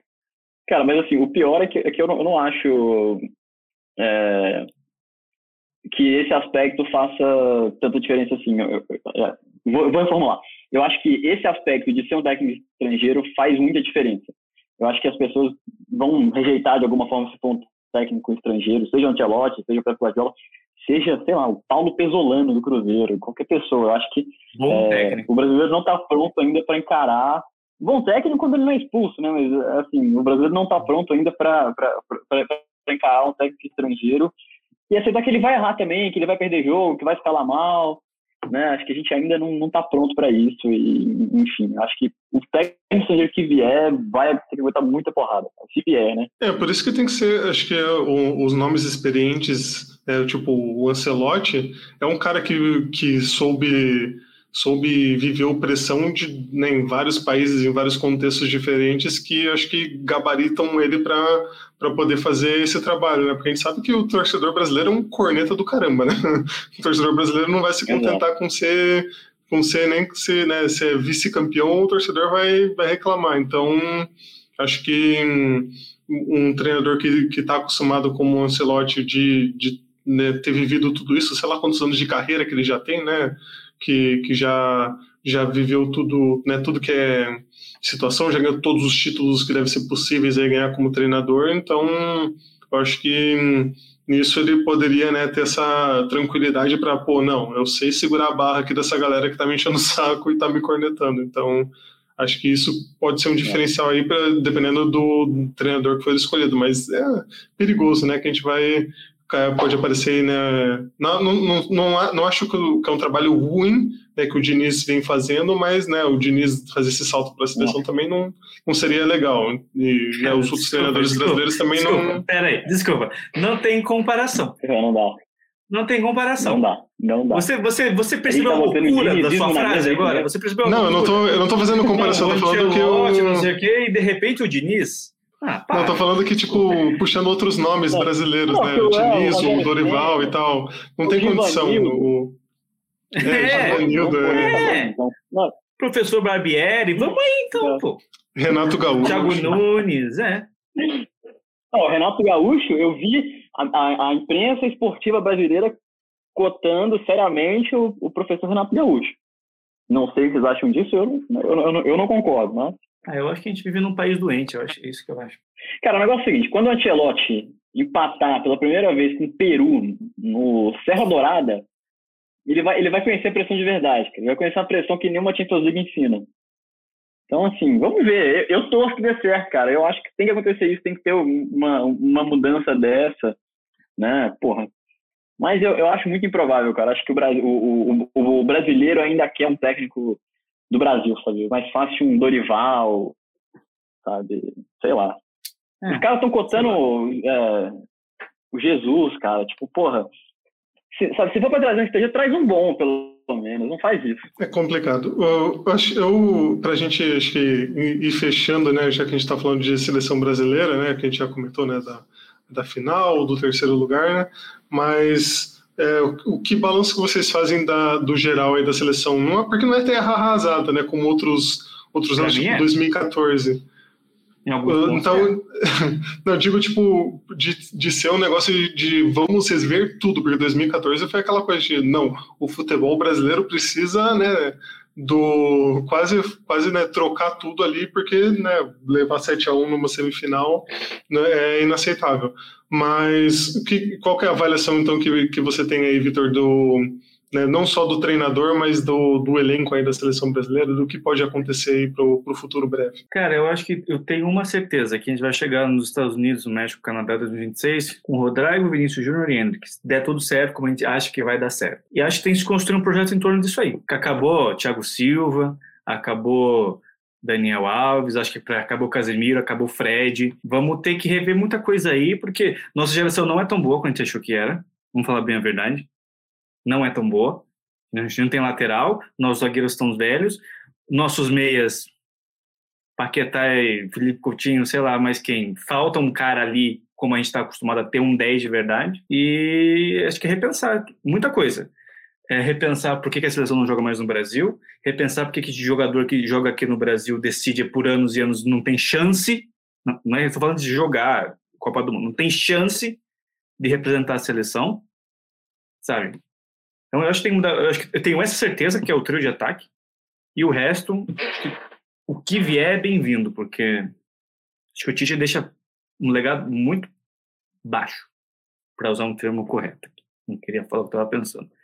Mas acho que o Tite teve um primeiro ciclo bom, onde ele, ele ousava, mas no segundo ciclo ele se acomodou muito. Para mim foi terrível. Terrível, terrível. Então espero que quem chegar, independente seja Fernando Diniz ou Ancelotti, mude muita coisa, porque precisa mudar. Diga aí, Matheus. Que, qual é a sua é. avaliação? Você acha que é por aí? Eu, eu, eu não sou tão, tão pessimista, eu acho. Eu acho que, poxa, o Tio falou nomes bons. Inclusive, o, o, o, próprio Hendrick, que deve preencher os sonhos do Tito à noite, acho que é um cara que, assim, pô, tem que pensar nele mesmo, sabe? Tem que construir um time para que esse menino possa jogar. Ele tá com o quê? 16 hoje? Né? Acho que vai anos. ter, assim, que pelo menos, porra, duas, três, quatro Copas. Então, assim, é, eu não acho que é, uma, que é uma geração perdida também, sabe? Eu acho que, tudo bem, a gente pode não ter ganhado uma Copa do Mundo com o Thiago Silva, mas, cara, é inegável o trabalho que fez como zagueiro, acho que um baita um zagueiro. Tem o Marquinhos ainda, que ainda é novo, acho que vai ser uma figura importante na próxima Copa. É, e é isso, tem que misturar um pouco essa geração que vem, né, o próprio Richard, que ainda é novo, é, pro, com, com, com esses caras que estão com mais vivência em Copa do Mundo. Acho que é, a parte boa assim, de ter convocado, sei lá, Anthony, ter convocado esses caras é isso. Os caras não vão jogar a próxima Copa sendo a primeira, sabe? Já é a segunda Copa dos caras, a gente sabe como é perder. Eu acho que, enfim, eu torço também que quem vier faça um bom trabalho. Eu acho que a seleção, enfim, a estava mal treinada. Acho que o problema maior da seleção era, era essa, sabe? Tinha, tinha um bom elenco, mas mal treinado. É, enfim, e Acho que sem liderança. Nessa... Vou, vou, só fazer esse parênteses. Sem liderança. Eu ia falar exatamente Nem, nem na casa-mata, para usar um termo aí, e nem dentro de campo. então, eu acho que aí, assim, aí é um problema, cara, eu boto totalmente nas costas do nosso maior craque. Não estou dizendo que ele é culpado pela derrota da seleção brasileira, mas que eu acho que ele devia ser o grande líder dessa seleção e não acho que ele tem nem essa postura e nem interesse de ter essa postura com a seleção. Né? Eu acho que o Messi construiu isso em muito tempo, mesmo sendo um cara acho que muito mais tímido, muito mais decisivo que o Neymar ali, mas acho que é um cara que ele tinha menos o perfil de líder do que o Neymar tem. Né? É, e, e, cara, acho que, por exemplo, ter chamado o Daniel Alves foi ruim nesse aspecto, porque não deu espaço pro Neymar ser esse protagonista, não deu espaço pro Neymar ser o cara maduro de seleção com três Copas, né? É, mas, enfim, eu torço que ele queira ficar na seleção, acho que ele tá fazendo um, um doce ali de querer ser, ser bajulado para poder ficar, mas ele tem que, tem que mudar essa, essa, é, né, essa postura, cara. Acho que a gente não deveria estar tá cogitando essa altura do campeonato o Neymar não jogar na seleção brasileira. Acho que é um, uma responsabilidade que ele tem que entender que ele tem como jogador de, de, de futebol da maior seleção do mundo, cara. Então, ele tem que saber isso. Fica aí. Tu levaria para 2026, então? Não, eu levaria, eu levaria. Se ele mudar de postura, se ele se propuser ser essa pessoa que ele precisa ser, o que eu acho que é difícil de acontecer, ser bastante sincero. Mas eu levaria, cara. Assim, é inegável a falta que o Neymar faz. Mas eu acho que o Neymar é o cara que, por exemplo, na jogada que ele fez ali, o gol contra, contra a Croácia. É um cara que no lance ele pode, ele tem um poder decisivo muito grande, né? Então isso que faz, Não, que pode fazer mais. falta no, no time, né? Digo até mais, João. Tipo, quando o Brasil toma o gol de empate, cara, quem tá dando bronca no Fred é o Neymar, sabe? Esse é o papel que ele tem que ter. É assim que o líder tem que se portar. O cara que vai, porra, vai chamar junto, mas também vai puxar a orelha, vai falar, cara, não sobe, não faz isso, não arrisca a seleção, sabe? Tem que ter esse cara que, embora seja um talento individual muito grande, que ele pense no coletivo. É, eu vi, por exemplo, o Neymar, tudo bem, criticável em certo ponto, mas postando essas mensagens que ele trocou com os caras, né? Que trocou com o Fred, que trocou com é, é, é o próprio Daniel Alves, é, com o Thiago Silva. Cara, essa postura que o líder tem que ter, o cara que vai unir a seleção ali, o cara que, porra, vai chamar a responsabilidade para ele às vezes, mesmo quando ele não for o único culpado, sabe? Mas, poxa, vai querer fomentar aquilo ali, pensar numa futura Copa, né? É, agora ele tem que mudar de postura, isso não dá. Não dá pro cara com 30 anos tá achando que acabou a seleção brasileira para ele. Eu sei que o Messi passou por algo parecido também, mas é completamente diferente, assim, é, sabe, o tamanho do Messi para a Argentina do que é para o Neymar. E acho que o, o Neymar também fica. É, eu, eu, daria tipo, eu daria um chá de banco pro Neymar um tempo ali para ele ver que ele, que ele é muito importante na seleção, mas que ele não é tipo é meio contraditório com o que a gente falou antes, mas ele não é insubstituível no ponto de tipo, pô, não podemos jogar nenhuma partida da eliminatória sem o Neymar. Isso, isso acho que não, não existe. Acho que dá, dá para jogar algumas partidas ali sem o Neymar. Então que ele veja que pô, tem um time ali, ele tem que trabalhar para o time tem que ter consciência que ele, que ele tem que somar e não que ele tem que ser o especial de tudo, né? Porque isso às vezes é, acaba parecendo que, pô, não, ele tem que ser, é, todas as jogadas tem que ser ele, aquele papo que eu não, né, eu acho que é mais culpa do Tite do que do Neymar dele ser o último a bater, que uma galera falou, não, ele, ele sempre se achou especialzão, e não sei o que, acho que isso já é mais viagem da galera do que do que realmente coisa do Neymar de, de querer ser o último bater, né? Mas de, dessa liderança eu realmente concordo com, com vocês, de que pô, ele tem que estar tá ali para, ele viu agora o amigo dele, Messi, ganhar, tem que pegar essas lições aí que, que o Messi deixou para que ele possa levar para a seleção brasileira para 2026, porque acho que a tendência, né, na, é, no momento é de que o Brasil não vai ganhar em 2026, né, mesmo essa Copa mudada aí de 48 times, sabe lá como que vai ser o formato, né, que ainda não foi definido, mas está pro, mais para o Brasil não ser campeão do que ser campeão para mim na, né, agora em 2022. É, eu levaria o Neymar com duas condições. Peraí, agora eu vou falar do Neymar. Peraí. O primeiro, como ele vai chegar fisicamente, porque cara, a gente, a gente acompanha o Neymar desde que ele estreou no Santos 2009, pô. De quatro anos para cá, talvez até mais. Ele não é mais aquele cara da, da explosão, da arrancada, do drible. Ele ainda tem o talento dele, que é, não vamos discutir isso, que acho que isso nunca teve em pauta, mas ele não vem se cuidando, pô, a gente sabe disso. Não sei quando ele vai chegar para 2026 nesse ponto. E outra, me falem, qual foi o último grande jogo do Neymar? Independente se for seleção, PSG. Exato. É difícil é de lembrar, não lembro. É, não tem, não tem. E mesmo que ele tenha metido um hat-trick contra um Anger da vida, não conta, pô que ele joga num time que não oferece, é, é aquele papo do que eu estava falando no começo, que não oferece para ele, mesmo quando ele, e o pior ainda, quando ele, ele agora tem um Mbappé do lado dele que já ofuscou ele. Antes, lembra, um papo de dois anos atrás, era que o Mbappé vai ficar amigo do Neymar, do Messi, o Mbappé já passou, deu a volta. Então, assim, eu levaria para 2026 com sabe, pensando se ele vai chegar bem inteiro e com a condição, não é mais a sua seleção.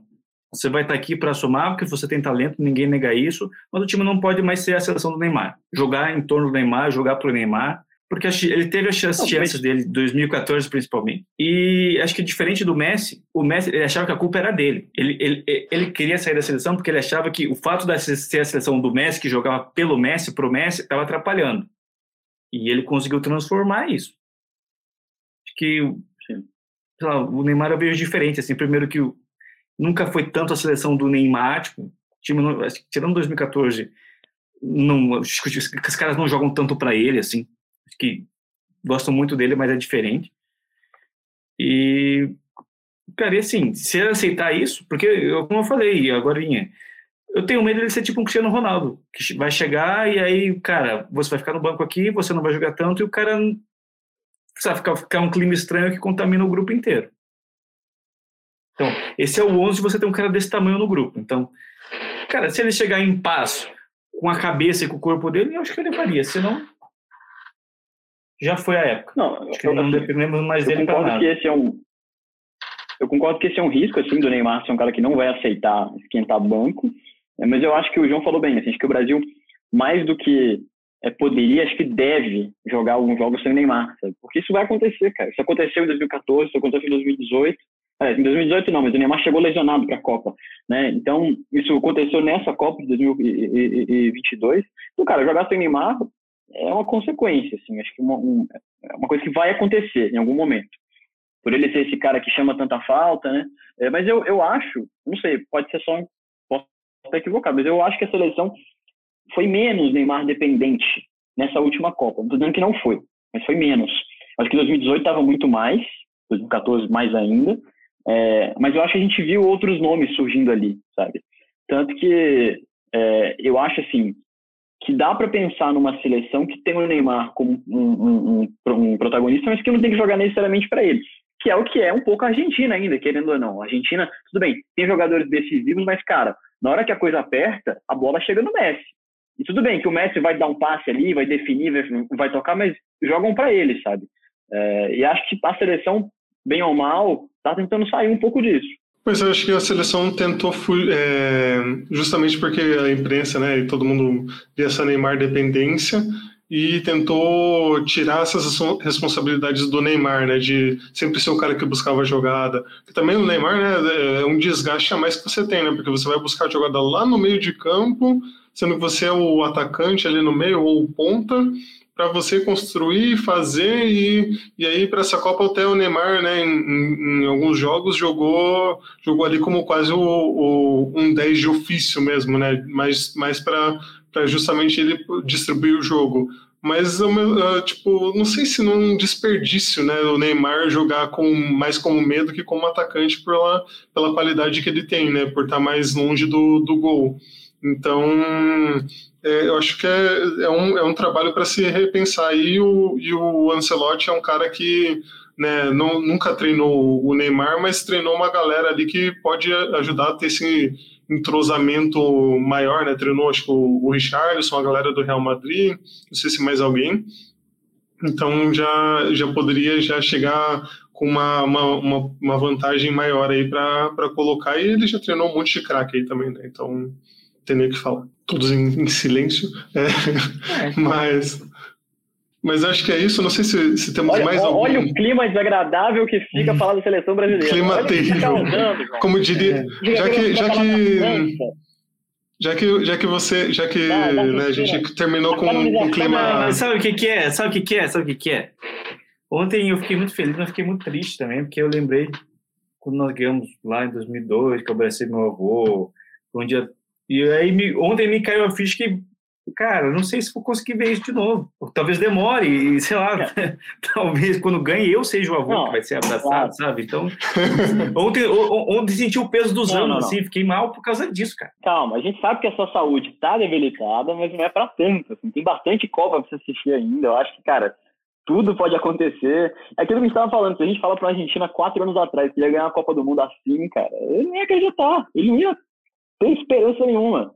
Tudo pode acontecer. Mas eu acho assim que, cara, o que aconteceu ontem foi a, sei lá, a história do futebol ganhando mais uma página importante, cara. É o Messi fazendo sabe, o que ele merecia fazer, que é levantar um, uma, uma taça de Copa do Mundo, a canonização do Messi, ele entra de vez no panteão dos deuses ali do futebol, cara. Isso é muito bacana. A gente viu algo muito legal no jogo de ontem. E acho que é isso que tem que ficar, sabe? Acho que isso tem que inspirar, sabe? A molecada que tá vindo jogar futebol agora, o Neymar, tem que inspirar esses caras, sabe? Acho que a gente tem que é, voltar a ter isso pelo futebol. Acho que foi feia e chata a final de 2018 e, pô, finalmente a gente voltou a ter uma Copa do Mundo bacana, assim, de uma final boa. Mas queria, antes da gente encerrar, então, já para a gente terminar com, com um astral um pouco mais lá em cima do que essa, essa tristeza com a seleção brasileira, queria pedir aí para vocês falarem sobre a lenda que se aposentou aí da narração, Galvão Bueno, que né, acho que se a gente fala que Lionel Messi está né, tá ali no, no, panteão dos maiores, acho que Galvão Bueno também está no panteão dos maiores narradores da história, não só do Brasil, acho que da, da, da nossa querida humanidade, né? Posso, posso falar primeiro, Tio? Pode, mas eu achei que ia ficar um silêncio constrangedor, ninguém fala nada. é, é isso. Cara, ó, Todo mundo odeia o Galvão, né? Não, não, não, eu tenho uma confissão a fazer. É, eu assisti a Copa do Mundo quase que inteira. Eu vi todos os jogos. Eu vi, sério, todos os jogos da Copa do Mundo. Foi muito bacana pela Casé TV, seja pelo React, seja é, é, é, pela transmissão mesmo, com o Freitas e tudo. Achei muito bacana. Acho que uma coisa legal que veio, que veio aí, sabe? Tipo, uma transmissão mais jovem, um linguajar super diferente. E tentei ver alguns jogos com Galvão, com o Júnior e tudo. E, cara, eu, particularmente, não gosto muito do formato de transmissão que é muito tradicional, não me pega mais, sabe? Eu, cara, porra, eu vejo TV Cruzeiro, tá maluco? Eu vou ficar preocupado com os comentários do vídeo no meio do jogo. Então, assim, é, é bem diferente, eu acho, é, essa linguagem nova. Mas toda vez que acabar um jogo, especialmente da, da, da, seleção, eu ia lá no Instagram do Galvão e vi o que, que ele falou, sabe? O dia que a seleção perdeu, para mim ele fez, acho que a melhor leitura do que aconteceu, sabe? Muito rápido, né? Acho que ele soube sintetizar bem. Eu gostei muito dele falando ah, perder para perder, sabe? É um jeitão de ver o futebol, cara, que a gente, a gente perde de não ter um Galvão é, narrando uma Copa na TV aberta, sabe? Porque acho que é muito legal que, que ele tenha ele toda essa áurea, né? O, o Galvão, acho que ele é, acima de tudo, apaixonado por esporte. É, eu não acho que vai ser a última Copa dele, que ninguém acha isso, acho que ele vai só mudar de, de endereço, de CEP, né? É, mas eu, eu, eu, realmente, assim, acho que quem perde é a TV aberta, cara. Que o Galvão é, um ícone da transmissão. É uma pena, mas eu tenho certeza que, que, enfim, a gente vai ouvir falar muito dele ainda. Pô, só vou fazer uma parte aqui que o nosso compromisso é com informação. Mas ontem ele literalmente falou: é a minha última Copa do Mundo, estou me aposentando do, da narração. Ele vai continuar aqui como comentário. Ele vai ter o programa dele ali e tal, mas eu acho que decisão tomada. Você acha que ele vai na Band narrar Copa do Mundo 26? Vai narrar no SBT? Não vai. Não, mas não acho, é, que vai que ser não... em TV aberta. Não acho que vai ser em TV aberta. Eu acho que vai é, virar Vai algo... narrar na Casé TV. Não, não na Casé TV, mas Isso cara, é muito louco. O streaming vem... Ah, ele não duvido, não. Não, é... não duvido, não, não. Eu acho que foi. Seria até muito anticlimático se não fosse. Mas é. Vou falar então. Nossa. Aproveitar. É, pô, acho que pra, pra, é até difícil para mim falar, porque meu, eu não vivi sem o Galvão não estar tá narrando o jogo. Pô. Eu não sei como é não ter o Galvão ali. Pô, desde antes de eu nascer, o Etetra, o... Pô, e até outros esportes, né? Pô, vamos puxar pela cabeça aqui. O Etetra, o é prata, é prata, é prata, é prata, o vai ganhar, vai ganhar, ganhou, perdeu, o é, bateu roupa o goleiro alemão, Senna bateu forte na curva. Pô, cara, são muitas frases. Muitos momentos assim que, cara, não tem como você não ouvir essa frase do Galvão e você se teletransportar para onde você estava naquele momento. E isso é muito foda. Isso é muito foda. Então, eu acho que vai ser. Eu, eu, cara, gostava muito quando o Galvão ia narrar o jogo do Palmeiras, achava que era um privilégio. Assim. o Galvão tá narrando um jogo do meu time, tá narrando um gol do meu time. Porque o cara é um, uma instituição da comunicação brasileira, nem da TV, da comunicação brasileira. Acho que daqui 100, 200 anos vamos estar falando, vamos estar estudando ainda o Galvão, o cara que ajudou a popularizar o futebol no Brasil, a seleção do Brasil, que meio que meio que, não vou falar ensinou, mas a gente torce um pouco como o Galvão também. O pessoal reclama muito que ele que institucionalizou essa nossa rivalidade com a Argentina, aquele que atiçou, que provocou. E acho que tem um pouco disso mesmo, sabe? Ele que meio que direcionava, ainda mais lá atrás. Então, eu vou sentir muita falta dele, gostava muito dele, fiquei muito emocionado ontem com, com as homenagens que fizeram para ele. Acho que a gente está bem servido, vai ser o Luiz Roberto aí, ou que seja o Cleber Machado, outra instituição, mas não tem como, cara. O Galvão, acho que ele, ele ocupou. Acho que ele não vai ter mais gente como o Galvão, porque a TV não vai mais existir como existia na época do Galvão. Então ele pegou essa transição muito única e vai ter só ele. Vai ter só ele. E acho que por isso que, pô, eu consegui ver o Brasil ganhar uma Copa do Mundo na voz do Galvão, tive esse privilégio. E vai ficar assim, as lembranças. E, felizmente, muitas boas lembranças na voz dele. Pois é, Algumas até recentemente. é, acontece, né? Não dá para ter só, não é só narrar evento bom, né? Acontece só coisas boas, infelizmente. Mas eu acho que o Galvão realmente você sintetizou muito bem aí. É o cara que, pô, tá no, no nosso cotidiano completo, assim, para quem acompanha o mínimo de esporte, não tem ninguém, né? Ninguém. Você pode perguntar para uma pessoa que não, né, não acompanha nada de esporte, ela vai provavelmente né, no Brasil te citar uma frase do Galvão Bueno, mesmo né, sem acompanhar nada, vai, vai ter essa referência.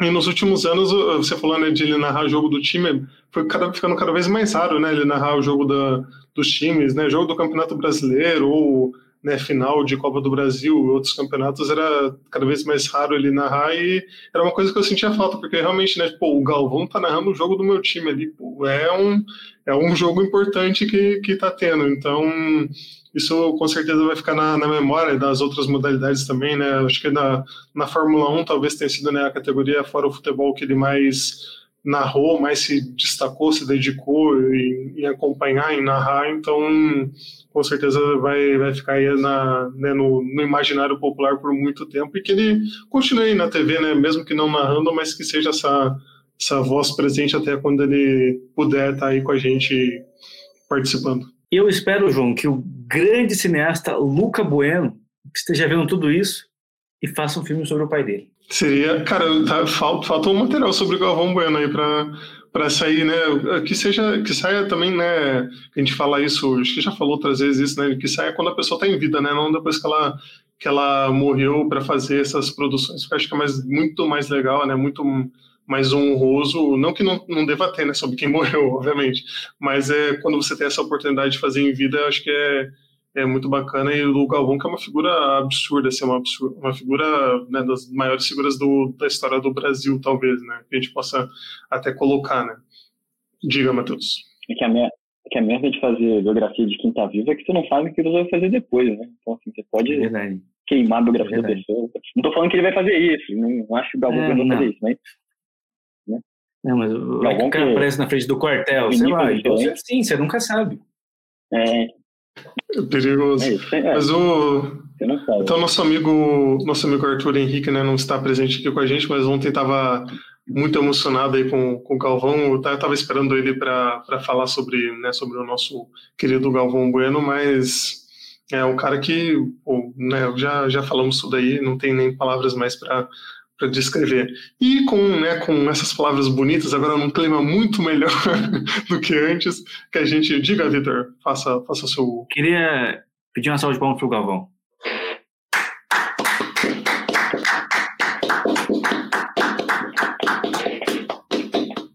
Isso aí. É isso. Ó, Galvão é, na Cruzeiro TV é questão de tempo, hein? Queria na rádio é, Cruzeiro Esportes lá, que que tem o, a equipe que o Casé acompanhava. É, Cruzeiro Esporte, lá mesmo. Virginia, vai Mas... ser o, o Mr. BH lá. Como que é o nome do narrador? Lá, o... Esqueci o, o nome dele. Eu sempre esqueço o nome dele, porque o outro é o é. Thiago Valu, né? O do. Thiago Valu, Mr. BH da... e Galvão Bueno. Seria foda. Que eu assistiria. É, mas nesse clima bem melhor, né? A gente termina aqui encerrando essa transmissão e para vocês também que estão escutando não, não, só, podcast. Só João, diga, João, vou, diga, vou ter que te interromper. Vou ter que te interromper. O que que falta pro Messi agora, João? Falta um Paulistão? Falta uma copinha? Falta, falta o quê? uma, uma Copa do Brasil. Se aposenta, vem como treinador. Vou falar, sabe, falta pro Messi ganhar uma Libertadores. De verdade. Isso não, seria não sei se ele, tem essa, se ele É. tem essa vontade. Mas seria muito foda ver ele jogar uma, uma Libertadores só. Uma Libertadores. Pelo nível, sabe? Seria muito foda. Indo jogar naqueles gramados muito bem cuidados da América do Sul, né? Daquela iluminação meio precária, torcida enchendo o saco. Esse ia ser muito massa. Na altitude da Bolívia. Fala, pô, o Messi não tá conseguindo correr tanto por causa da altitude. Que, que momento, né? Eu, eu queria muito, mesmo que fosse no News Old Boys, eu ia achar, ia achar o máximo, ia acompanhar, assistir os jogos, ia achar incrível, ia torcer pro Messi vir jogar no Brasil também. Ia ser, ia ser incrível. Mas, Mas fica aí, né, esse desejo tá pro futuro. final da carreira agora, questão de tempo. Ele tá com 36? Pra 36, é. Ah, acho que vamos ter mais uns dois anos ainda. Então tá bom. Eu sei, que, eu sei que ele tá em via de renovação com o PSG agora, acho que se eu fosse ele já vazava dali logo. Não, não, tem, não vai competir em alto nível no PSG mais. Não, não sei, um aninho na Inglaterra. Cara, ele faz, jogaria seis meses aqui no News, ou num clube desse, só pela pira, sabe, pra falar. Seria legal. Mas, enfim, vamos ver. Está muito cedo ainda para fazer esse tipo de previsão.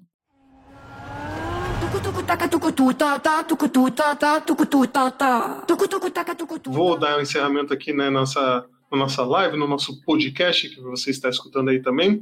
Agradecer a todos e todas que participaram aqui com a gente, que mandaram áudio, que vieram aqui, se deram ao trabalho, né? Te, gastaram esse tempo participando comigo com o Arthur aqui na transmissão, vocês também, né, Vitor e, e Matheus e que a gente possa aí voltar em, né, num futuro breve aí falando sobre outras coisas, fazendo, né, não, né, que não, se não for live for podcast também, mas né, eu fico muito feliz mesmo de ter, ter essa, essa chance aí de, de poder cobrir, né, mesmo, né, cobrir com muitas aspas, né, comentar aqui, fazer, falar bobeira sobre a Copa, que a gente ama a Copa do Mundo, acho muito legal acompanhar, então ter esse espaço aqui para falar é melhor ainda. Mas agradecer aí primeiramente ao Vitor por participar, pela honra de sua presença, você que é um cara ocupado aí, um cara né, com muitos afazeres, então muito obrigado, Vitor. Eu que agradeço. Acho que né, o Beijando Vivo é um, é um filho de todos nós aqui, né? E ver ele caminhando ainda, se reinventando aqui, fiquei muito feliz de participar na abertura e agora no final. Espero que a gente consiga se reencontrar mais vezes lá na frente para voltar a falar de futebol, falar, falar nossas bobagens aqui, que é, também é um momento importante para mim quando eu estou mais perto dos meus amigos. Então, que bom que o futebol existe, que eu posso estar perto de vocês e a gente pode, enfim, ter esses momentos juntos, assim, que venham mais. Isso aí, obrigado, Matheus, que retornou aí, é, voltou, uma hashtag Matheus voltou, né, para falar com a gente. Valeu, Matheus, e até uma próxima, quem sabe. Queria dizer aqui que a força da decisão liminar acaba às 23h59, né? mas eu estou participando aqui até a hora limite. E dizer que o Beijando Vivo é é um filho de todos nós, um filho que a gente abandonou por um momento, né? reencontrou um tempo depois, um pouco desidratado, um pouco sem comer, né? mais fraco, mais frágil, mas que caminha apesar de tudo. Caminha apesar de tudo, a gente está muito feliz de, de estar aqui. É, dizer que essa Copa do Mundo é, reacendeu muita coisa para mim em relação à seleção brasileira, é, especialmente depois de a gente precisar ressignificar o que é torcer para o Brasil, o que é torcer com a camisa da seleção brasileira. Então, é, eu, eu, fiquei muito feliz de acompanhar essa Copa e de torcer pelo Brasil. Há muito tempo eu não conseguia fazer isso tranquilo, eu não conseguia fazer isso é, como eu fiz dessa vez. Enfim, foi bom acompanhar a Copa com todos vocês. E um prazer estar aí. Sempre que precisar é só chamar. Eu só queria falar uma coisa.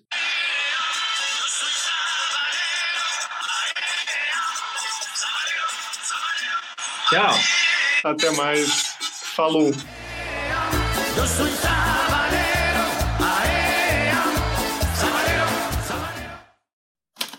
Este podcast foi editado por Icarus Produtora, soluções em audiovisual.